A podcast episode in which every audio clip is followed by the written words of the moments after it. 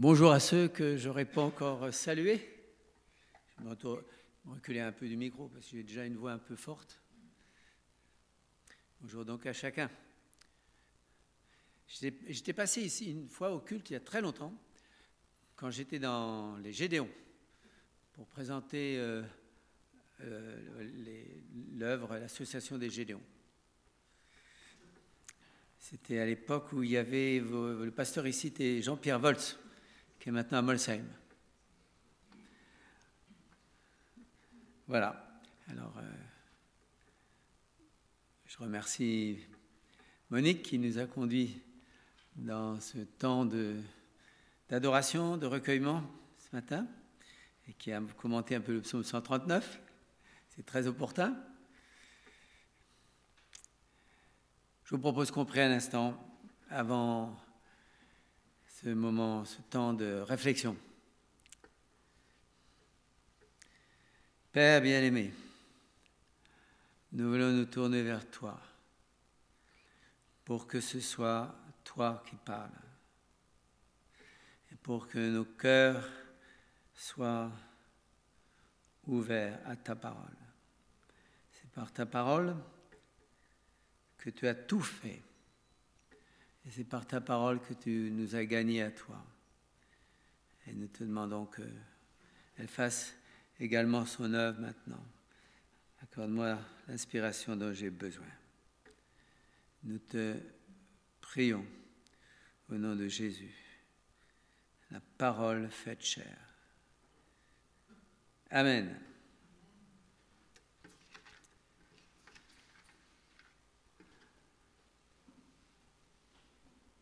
Je vais donc aborder aujourd'hui un sujet qui n'est pas courant et un sujet dont certains peuvent se dire euh, pourquoi, pourquoi parler de ça dans une église? D'autres peuvent se dire aussi euh, parler du problème euh, du respect de la vie de l'enfant à naître, c'est-à-dire de l'avortement. C'est une vieille lune. Il y a maintenant 45 ans que la loi Weil a à légaliser l'avortement sous les termes d'interruption volontaire de grossesse. Pourquoi revenir là-dessus? Maintenant, c'est rentré dans les mœurs, euh, le débat est clos. Alors, en introduction, je voudrais juste vous proposer un petit calcul. Il y a officiellement, de manière très régulière, euh, depuis environ 45 ans, pas tout à fait au début, les premières années, mais c'est vite monté à ce niveau-là. Euh, dans les 220 000 avortements en France par an. Il y a 45 ans que l'avortement dure. Calculez vite fait. Hein. On est à plus de 8 millions d'enfants qui ont été tués dans le ventre de leur mère depuis 45 ans c'est plus que la Shoah.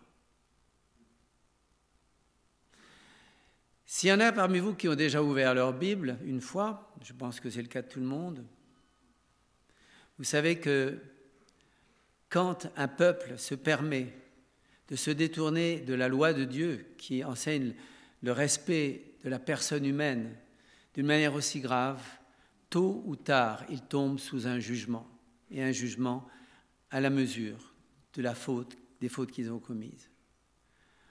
Dans notre société, on pense que tout va pouvoir continuer comme ça, euh, voilà. Mais c'est un jugement qui dans notre société, un jugement terrible. Mais comme je suis d'un tempérament optimiste, et puis c'est la Bible qui m'a rendu optimiste, j'ai cette espérance qu'un jour, il va y avoir un grand renouveau de la foi dans les années qui viennent. Et donc un mouvement de repentance à l'égard du péché, et entre autres du péché de l'avortement, et que nous pourrons éviter ce châtiment. Mais il faut qu'il y ait ce mouvement de retour à Dieu, sinon il sera inévitable. Avant d'oublier, je voudrais dire une chose très importante. La dernière fois que j'ai apporté une réflexion sur ce thème-là, c'était à l'église, enfin je dirais pas dans quelle église. C'est dans une église où à la fin, une dame a demandé à me parler personnellement, à part. Elle ne voulait pas qu'on l'entende. Et elle m'a dit que quand elle était jeune, c'est une vieille dame, quand elle était jeune, elle avait avorté, je crois, cinq fois. Alors, la, première chose que je voudrais dire, enfin la deuxième chose après ce chiffre, c'est que je ne suis pas là pour... Oui, il y a un jugement qui attend notre pays s'il ne change pas. Mais moi, je ne suis pas là pour, euh, pour juger et condamner. Plusieurs des membres de l'association SOS Femmes Enceintes sont rentrés dans l'association parce qu'elles avaient vécu l'avortement. Et elles voulaient essayer d'épargner cette épreuve à d'autres. Dieu les a pardonnées et elles ont commencé une vie nouvelle. Et ce que je vais dire maintenant n'est pas un jugement. S'il y a parmi vous l'une ou l'autre femme qui a avorté, l'un ou l'autre homme qui a été euh, avec sa femme pour son avortement, eh bien, euh, ce n'est pas un jugement. On est euh, des adorateurs d'un Dieu qui nous aime, qui nous pardonne. Alléluia. Mais il faut que la vérité soit dite. Vous savez, il y a une parole, il y a une image de l'apôtre Paul qui m'a beaucoup frappé. L'apôtre Paul, il dit, si la trompette ne rend pas un son clair, qui se préparera au combat? A priori, les chrétiens évangéliques, ils ne sont pas pour l'avortement. Mais quand arrive le jour du combat, quand arrive un enfant dans des circonstances difficiles, qu'est-ce qu'on va faire? Et, Paul dit, si la trompette ne rend, pas un son clair, qui se préparera au combat? Euh, Dans l'Antiquité et jusqu'au temps moderne, il n'y avait, pas de, téléphone portable. Les ordres, lors d'une bataille, étaient donnés par la trompette. Mais il fallait que le son de la trompette soit clair, parce qu'il y avait des codes qui signifiaient en avant, en arrière, encore d'autres ordres. Il faut que la vérité de la parole de Dieu soit proclamée avec clarté pour que les frères et sœurs puissent se préparer au combat.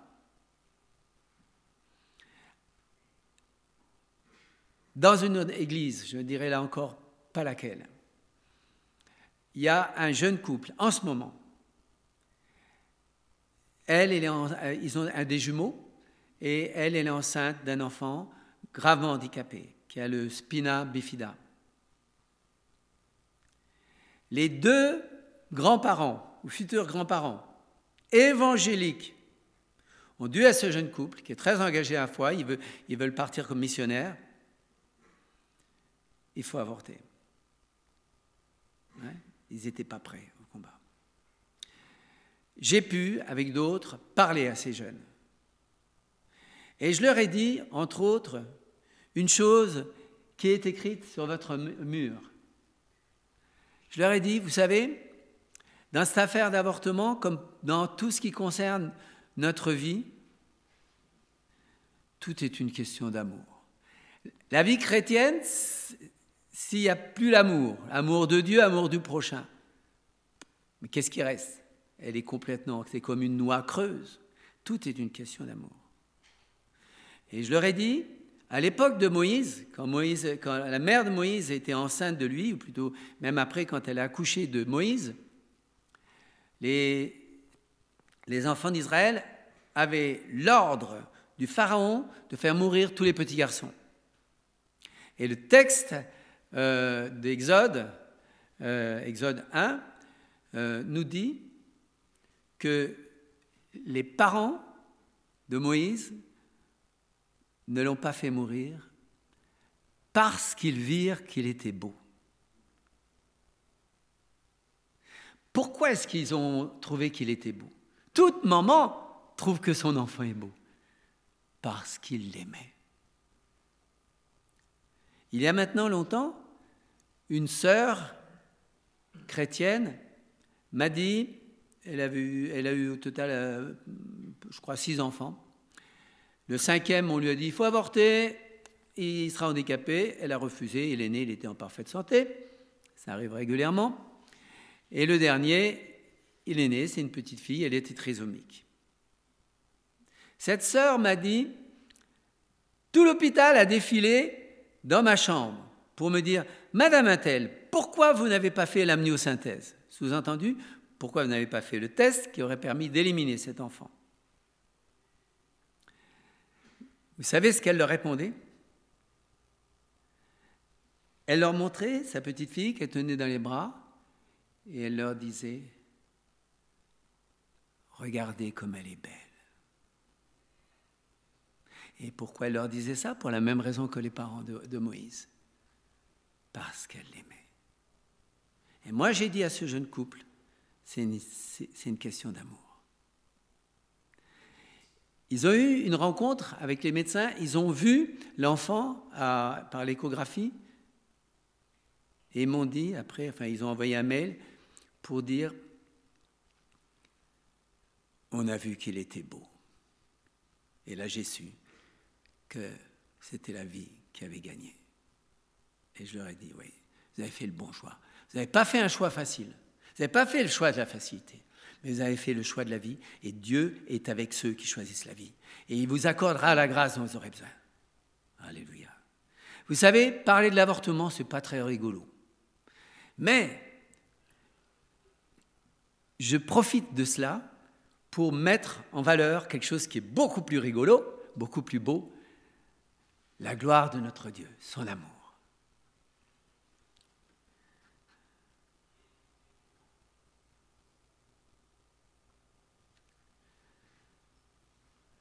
Il y a deux textes dans la parole de Dieu très importants à ce sujet.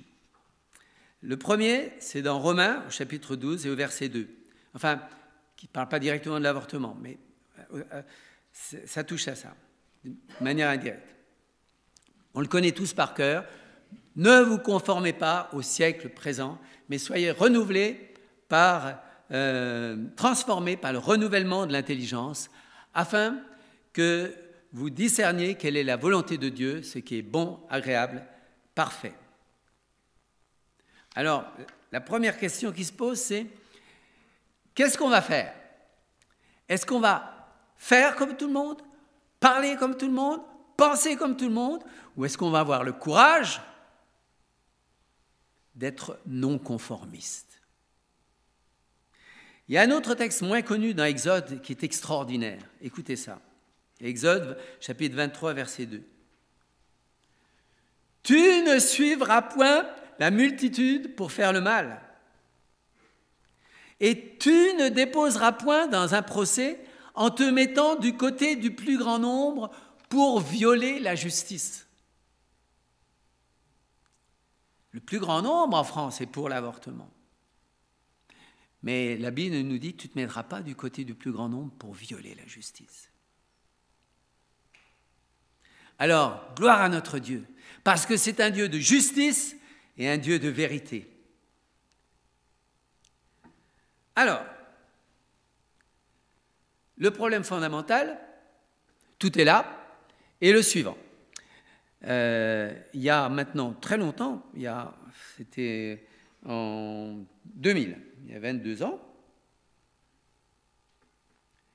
eh bien, il y a eu un procès en France dans lequel un, médecin a été attaqué par des parents qui avaient un enfant handicapé. Et les parents disaient, il ne nous a pas dit que, l'enfant était handicapé. Il portait plainte contre l'enfant. C'était un enfant handicapé, il avait un handicap mental. J'espère que son handicap mental était suffisamment lourd pour qu'il n'ait pas compris que ses parents venaient se plaindre en justice de ce qu'il existe. Parce que sinon, le pauvre, c'était pas tellement encourageant pour lui. Hein vous vous rendez compte, notre enfant est vivant. On préférait qu'il soit mort. Ça ne doit pas être facile à entendre ça. Et à ce sujet, il y avait eu un article paru dans les dernières nouvelles d'Alsace, dans lequel un certain François Terré, président de l'association de philosophie du droit, qui réfléchit au sens de, de ce qui est juste, et qui a dit ceci, je ne sais pas s'il était pour ou contre l'avortement, mais il a dit ceci qui est profondément pertinent. Le seul moyen d'éviter de considérer l'IVG comme un assassinat, c'est d'admettre que l'embryon n'est pas une personne humaine. C'est pas neuf.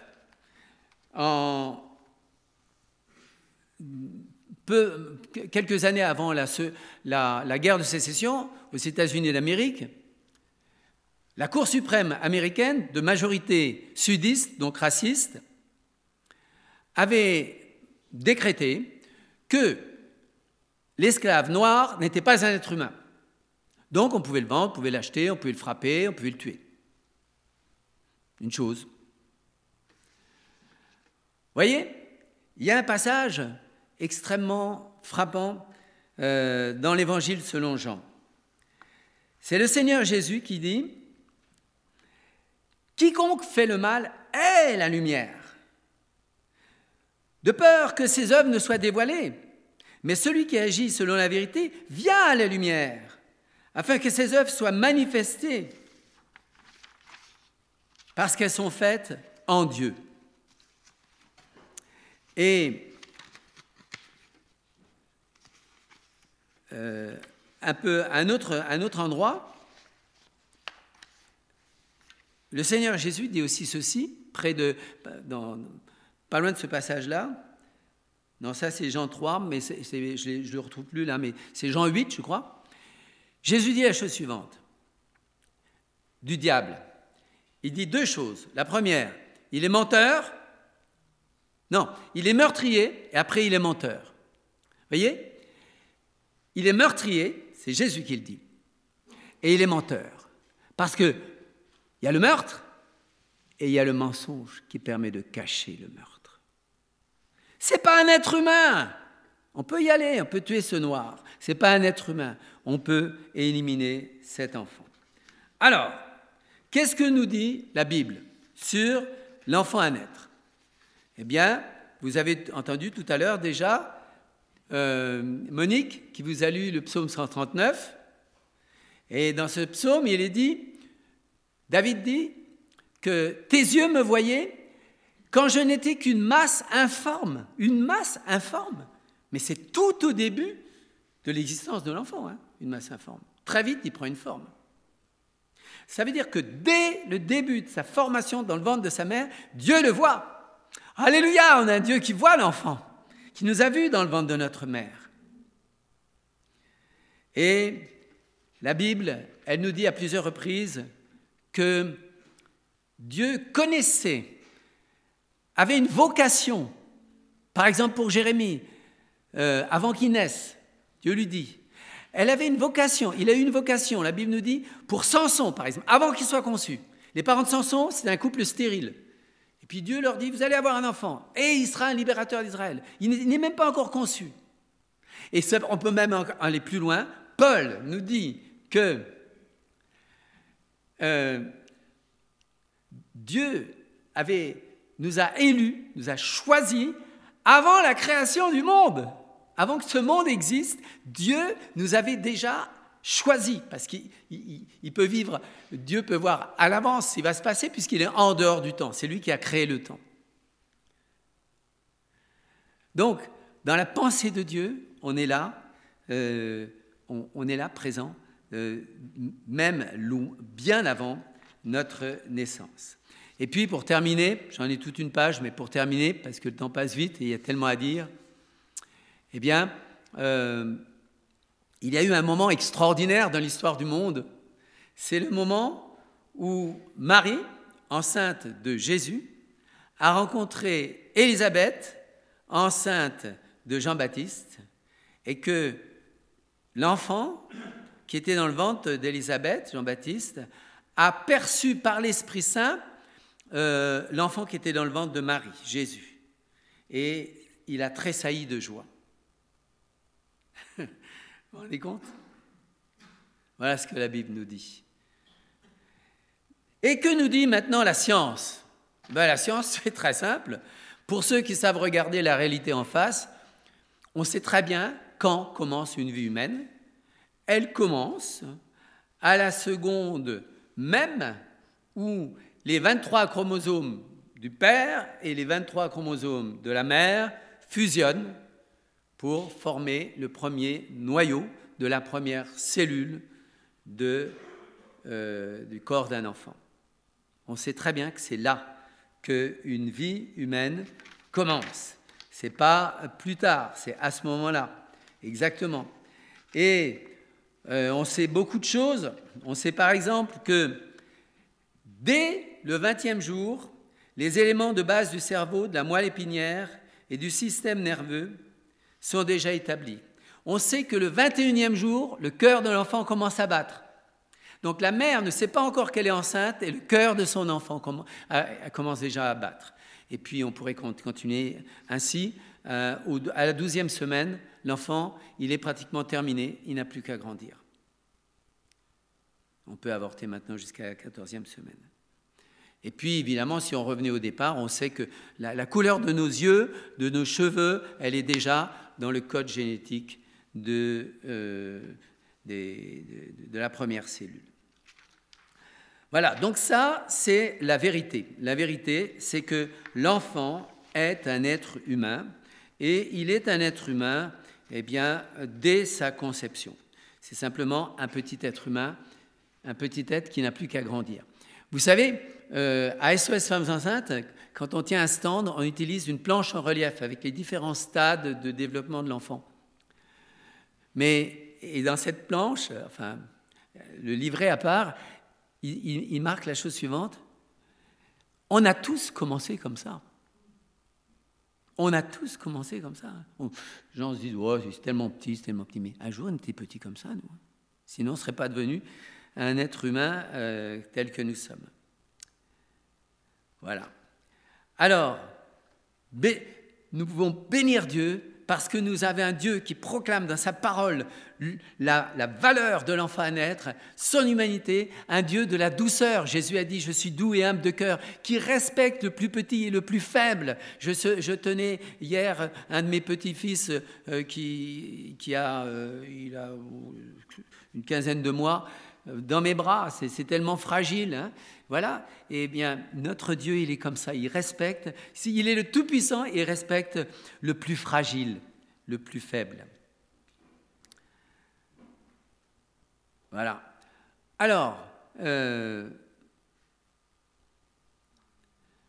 si vous lisez la loi Weil, vous verrez que à un moment, c'est même au début de la loi Weil. Au début de la loi Weil, il est dit le respect de la vie humaine est un principe auquel on ne peut pas toucher. On a envie de dire, bon, ben, point. Non, pas point. Et la loi continue en disant, dans certaines circonstances exceptionnelles, on peut quand même y toucher. Il faudrait savoir, on ne peut pas y toucher ou on peut y toucher. Et malheureusement, la loi Veil, elle, s'est beaucoup aggravée parce que euh, d'abord, l'avortement était limité à 10 semaines, puis après 12 semaines, puis 14 semaines, et puis maintenant, en fait, sous prétexte de situation euh, de, euh, de, détresse, une femme peut avorter pratiquement jusqu'au 9e mois. Et en plus, il y avait il était prévu un entretien au cours duquel on pouvait écouter la femme, la rassurer, lui proposer d'autres solutions. Euh, et cet entretien a été supprimé.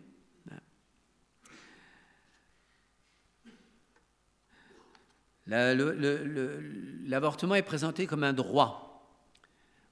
Mais contrairement au slogan, hein, mon ventre m'appartient, l'enfant n'est pas le ventre de la femme.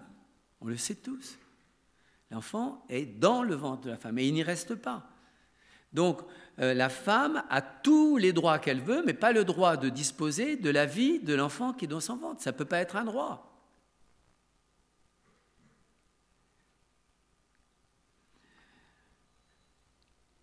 Notre Dieu, c'est un Dieu qui respecte le droit de chaque être humain à l'existence, qu'il soit béni et adoré.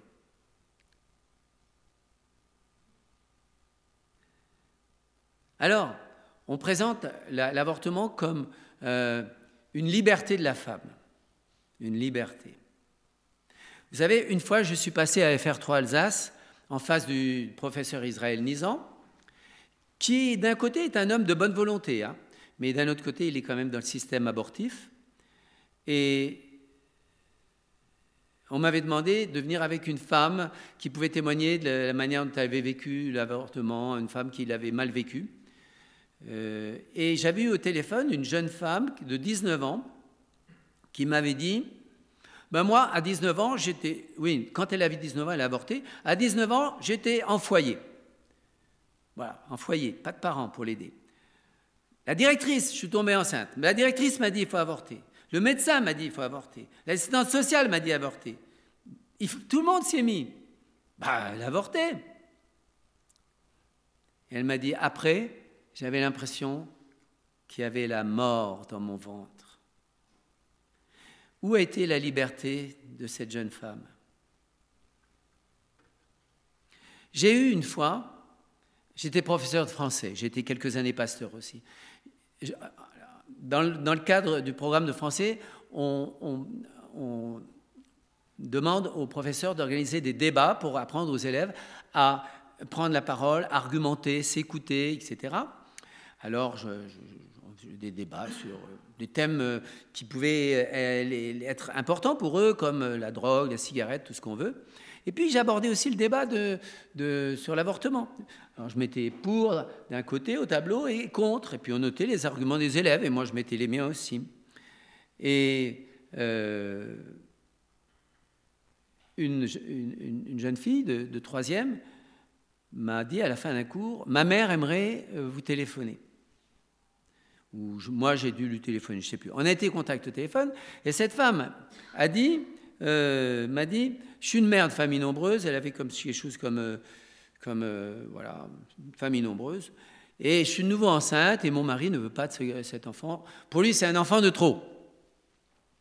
Et voilà, son mari faisait pression. Elle ne voulait, voulait pas lui déplaire. Vous voyez? Où est la liberté là? Alors, moi je lui ai dit, écoutez, euh, je crois que je lui ai dit une chose importante, c'est que si vous faites ce que votre mari vous demande, il sera content. Mais après, vous allez lui en vouloir. Et ça, ça sera beaucoup plus dangereux pour votre couple que si vous n'avortez pas. Et puis je lui ai dit, vous savez, si vous avortez, vous allez blesser la part la plus profonde de votre être, la part maternelle. Et par la grâce de Dieu, elle, n'a pas avorté. Mais parfois, je me souviens avoir été une heure au téléphone avec une jeune fille qui me disait, encore la liberté, je suis enceinte, mon copain me dit, avorte ou je te quitte? Il y a quelques jeunes garçons dans la salle, mais pas énormément. Si vous avez la bêtise de mettre une fille enceinte hors mariage dans une, situation difficile, n'ayez au moins pas la lâcheté de lui tenir un langage comme ça. Elle pleurait au téléphone, la fille, parce que voilà, elle voulait pas perdre celui qu'elle aimait. Et en même temps, elle voulait pas avorter. Je, ne sais pas ce qu'elle a fait. Je sais pas. Parfois, on ne sait pas. Et d'autres fois, je sais que la femme a choisi l'avortement quand même. Hein. Parce que nous, on les laisse libres. Hein. On leur, on, plaide pour l'enfant. On plaide pour l'enfant. On est des avocats de l'enfant et de la femme. Parce que maintenant, pour terminer, parce que le temps a déjà passé, je vais euh, vite aborder rapidement euh, quelques arguments qu'on peut vous donner. On peut vous répondre, euh, si vous prenez position contre l'avortement, on peut vous répondre un certain nombre d'arguments, dont les arguments suivants. Alors, on peut dire euh, l'avortement relève du droit de la femme au bonheur. Mais euh, justement, on sait très bien en France, mais il ne faut pas le dire. La vérité, il ne faut pas la dire. On sait très bien que beaucoup de femmes, la vérité c'est que ce n'est pas toutes les femmes, mais beaucoup de femmes sont malheureuses après avoir avorté et certaines, ça les mène même au suicide. Il y a une célèbre mannequin, il y a quelques années, qui s'est suicidée, elle a laissé un mot, elle ne supportait pas d'avoir avorté. Une belle jeune femme. Heureusement, ça ne va pas toujours jusque-là, mais combien de femmes vivent après des sentiments de frustration, elle ne peut plus voir passer un bébé, sentiments de culpabilité, euh, angoisse, euh, dépression, euh, conduite à risque. Elles se mettent à prendre, à boire, à se droguer, à prendre des médicaments, à trop de psychotropes, etc. Alors quand on dit euh, c'est le droit de la femme au bonheur, ça n'est pas la vérité. Alors, euh, un autre argument, c'est mon ventre m'appartient, je vous en ai déjà parlé. On peut dire, euh, oh, cette fille de 14 ans, 13-14 ans, elle est enceinte, elle est trop jeune pour, pour, pour avoir un enfant. Et là, ça me rappelle une des choses de ma vie dont j'ai le plus honte. C'est que j'étais professeur, et pourtant j'étais en fin de carrière, et une de mes élèves, de quatrième, elle devait avoir 13-14 ans, euh, on a appris qu'elle était enceinte, et j'ai bien vu se mettre immédiatement en, place euh, le, système abortif. Hein. Et j'aurais dû la prendre à part et lui dire un peu ce que je vous dis. Et j'ai craint pour euh, ma carrière. J'aurais pu être euh, révoqué. C'est une honte, mais c'est comme ça. Et à d'autres moments, j'ai été courageux j'ai pris des risques. Mais là, je n'ai pas su l'être. J'ai fait, un, j'ai fait un débat en classe, on a fait un débat, mais ce n'est pas pareil, ce n'était pas personnel. Ça n'aurait peut-être pas changé les choses, mais au moins j'aurais fait ce que j'aurais pu pour elle. Ma femme a vécu une expérience euh, heureusement opposée. Elle a eu une fille du même âge à peu près, enceinte, 14 ans je crois. Les parents, témoins de Jéhovah, témoins de Jéhovah, ils sont à côté de leur plaque au niveau théologique, mais pas au niveau éthique. Ils ont des principes. Les parents lui ont dit, tu avortes pas, hein nous on s'occupera de ton enfant. L'enfant est né, les parents s'en sont occupés, et le, père de l'enfant, l'adolescent, hein, euh, il ne s'est pas défilé, il a assumé, et plus tard, quand ils ont eu, je sais pas, 20 ans environ, ils sont mariés, ils ont pris l'enfant en charge, ils ont eu d'autres enfants, et elle n'a pas été obligée de vivre avec le poids du syndrome euh, post-abortif. voyez? On vous dira le contraire. Oh, mais cette femme, elle a 45 ans, ou elle est trop. Euh, il faut, qu'elle avorte. Pratiquement à, partir de 40 ans, on pousse les femmes à avorter. Eh bien, on a eu à SOS Femmes Enceintes une femme qui nous a appelés, qui, était enceinte, qui avait, qui avait dans les 45 ans. Et, euh, et, voilà, alors il y a un risque évidemment de trisomie euh, euh, accrue.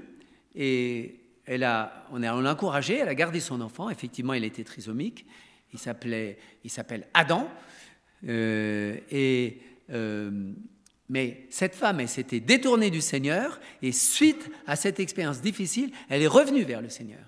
Maintenant, elle est décédée, mais elle est décédée dans la dimension de la foi et elle est auprès du Père maintenant.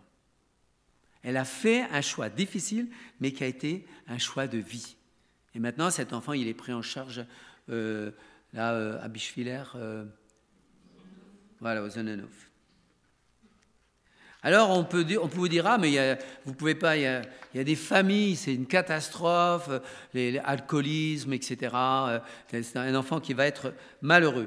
Est-ce que vous avez entendu parler de Tim Guénard Tim Guénard, c'était le type même de l'enfant martyr. Il a été, euh, à l'âge de, je sais pas, il avait peut-être 5 ans, mais peut-être avant, tellement... Euh, maltraité par son père qu'il a dû faire des mois et des mois d'hôpital pour se remettre. Puis après, il s'est retrouvé dans des, des, familles où il a été maltraité, euh, ou alors parfois ça se passait bien, mais il n'a pas pu rester. Euh, enfin, il a vécu des choses horribles. Et il a grandi avec une seule idée, devenir assez fort pour pouvoir tuer son père. C'est le grand objectif de sa vie. Puis un jour, il a trouvé Dieu sur son chemin. Et maintenant, c'est un homme qui, chez lui, accueille des adolescents en difficulté. Alors, qui peut dire à l'avance si la vie d'un enfant ne vaudra pas la peine d'être vécue? Vous savez qui est-ce qui disait Quels ont été les premiers, enfin parmi les premiers, à dire que la vie d'un enfant, ne vaudra pas la, vie d'être, la peine d'être vécue? Hein? C'était les médecins nazis. Et euh, les premiers qui sont passés dans les chambres à gaz, ça n'a pas été les juifs. C'était avant la guerre, gaz, c'était à partir de, 40, de 1942. Mais avant la guerre, ça a été euh, les, personnes handicapées, mentales et physiques. Ils passaient, les nazis passaient dans les hôpitaux et raflé. Et quelqu'un du Zonenhof m'a dit qu'ils ont vécu ça au Zonenhof. Une vie qui ne vaut pas la peine d'être vécue. Alors quand on vous dit la vie de cet enfant ne vaudra pas la peine d'être vécue, ben, dites, faites remarquer à la personne qu'il y a des gens qui ont dit ça avant lui. Et dites-leur quelle sorte de gens c'était. Alors, une fille qui est enceinte suite à un viol, vous n'allez quand même pas l'obliger à, euh, à accoucher de cet enfant. J'ai rencontré une fois euh, Gitane Maltais. Gitane Maltais est une, euh, est une femme de, ma génération, mais qui, c'est dans les années 60, à l'âge de 15 ans, elle était violée par un homme qui l'a pratiquement tuée. Il croyait qu'elle était morte, mais elle n'était pas morte. Elle a pu traîner, jusqu'à la route et euh, elle était euh, soignée très longtemps à l'hôpital et elle était enceinte. Et Gitane Maltais, je l'ai entendu, elle était devant moi. Son témoignage est le suivant. À partir du moment, à un certain moment, l'enfant grandissait dans son ventre, je me suis senti, j'ai senti que je m'attachais à l'enfant que je portais. Et à partir de ce moment-là, je me suis senti guéri du traumatisme du viol. Voilà. Qu'est-ce qu'on dit de nos jours? On dit cette fille, elle a subi un, un traumatisme d'un viol, il faut l'avorter. Mais l'avortement est un deuxième traumatisme. Comment par un deuxième traumatisme on peut guérir le premier? Et Gitane Maltais dit que le médecin qui la suivait s'est adressé à elle un jour en lui disant Ma femme et moi, nous sommes un couple stérile. Est-ce que vous pouvez, est-ce que vous êtes d'accord pour nous confier votre enfant? Parce que cet enfant, je ne sais plus pourquoi, elle avait que 15 ans, elle ne pouvait pas le prendre en charge elle. Elle aurait aimé, mais ce n'était pas possible. Je ne sais plus pour quelle raison. Elle a accepté, l'enfant a fait le bonheur d'un couple, et elle, elle a pu grandir sans le poids du syndrome post-abortif. Voilà. Pour terminer, on a le dernier argument, c'est un cas limite. C'est vraiment le cas limite. C'est le cas où la mère a à choisir entre sa vie et la vie de l'enfant. Alors là, c'est extrêmement difficile. Mais disons, qu'est-ce qu'il a fait le Seigneur sur la croix? Il a donné sa vie pour nous. Et on connaît tous un Jean 3,16, mais on connaît moins bien un Jean 3,16. Nous aussi, nous devons donner notre vie pour les frères. Le sens profond de la vie chrétienne, c'est le don de notre vie aux autres, aux chrétiens, aux non-chrétiens, au Seigneur, le don de notre vie. Et en ce moment même, dans beaucoup de pays du monde, des chrétiens payent de leur vie le don d'eux-mêmes au Seigneur et à, ceux qui, à qui ils veulent partager le message du Seigneur. C'est le sens profond de la vie chrétienne. Et il y a, j'ai pas lu le bouquin, mais je sais qu'il y a, un bouquin sur une, femme médecin italienne, catholique, fervente, qui, était qui avait des problèmes de santé graves, elle était enceinte, et elle a, elle a quand même gardé l'enfant. L'enfant est né, elle, elle est décédée un certain temps après. Et c'est le choix qu'elle a fait. Alors, en conclusion, oui, il faut aider les femmes enceintes euh, en situation de détresse. Vous savez, l'association SOS Femmes Enceintes, elle est née dans mon cœur le jour où un chrétien avec qui je parlais de l'avortement m'a dit C'est pas tout d'être contre l'avortement. Qu'est-ce que tu fais pour une fille qui, est de, 16 ans, qui est enceinte et qui ne sait pas quoi faire d'autre que, que d'avorter? Et je me suis dit Il a raison. Et on a créé SOS Femmes Enceintes. Alors, oui, il faut aider les femmes enceintes. Je vais vous dire maintenant ce qu'on fait à SOS Femmes Enceintes. Il faut les aider, mais pas par le meurtre. Le meurtre ne peut pas être le moyen de les aider. Il faut... Euh, a, à l'heure actuelle, il y, a, toutes sortes de, choses qui sont faites pour la femme enceinte qui se trouve dans une difficulté. Toutes sortes de prestations. Et nous, quand on a une femme au, téléphone, on lui dit, il y, a, beaucoup de choses qui sont faites pour vous aider. Euh, il faut les en informer. Il faudrait rétablir le, délai d'attente. Pour... Même Israël disant, il m'a dit, il m'arrive de, Voilà, je discute avec la femme avant l'avortement, après, elle n'a plus envie d'avorter. Il faudrait euh, aider les, femmes qui, perdent, qui ont peur de perdre leur emploi. Enfin, il y, a, beaucoup de choses qui pourraient être faites. Donc, en conclusion, osons penser et agir différemment du monde dans lequel nous sommes. L'enfant est un être humain sous le regard de Dieu dès le début, dès le début de sa vie et même avant le début de sa vie. Il est déterminé, l'être adulte qui deviendra est déterminé dès sa conception. L'avortement, c'est la suppression d'un être humain en formation. Ça, porte un, un nom en langage juridique, c'est un infanticide. Le respect de la vie d'un être humain ne souffre pas d'exception. Aucun des arguments des pro-avortements n'est valable sur le plan moral. Mais aidons les, femmes, les filles enceintes en difficulté. Ça concerne tout le monde. Vous avez vu tout à l'heure mon histoire. Les grands-parents, les parents, les frères et sœurs, tout le monde peut jouer un rôle décisif. Le petit quelque chose qui permettra à une femme, à une jeune fille, de choisir la vie pour elle et pour son enfant. Alors, quelques mots sur SOS Femmes Enceintes. Alors, nous avons créé cette association avec un, numéro de téléphone où les femmes peuvent nous appeler 7 jours sur 7, à n'importe quelle heure du jour et de la nuit. Et ce que nous faisons, vous voyez, notre devise, elle est là, une oreille attentive pour vous écouter, une main tendue pour vous aider. Nous commençons par les écouter, parce que c'est très important pour une femme Déjà, une femme, toutes, celles qui ont été euh, mères chez vous, parmi vous, euh, savent que, euh, à cause d'un phénomène hormonal, on, est psychiquement plus vulnérable quand on est enceinte. Et, donc, et souvent, les femmes sont seules. Celles qui sont en situation de stress, souvent elles sont seules, ou elles subissent la pression de quelqu'un d'autre pour avorter.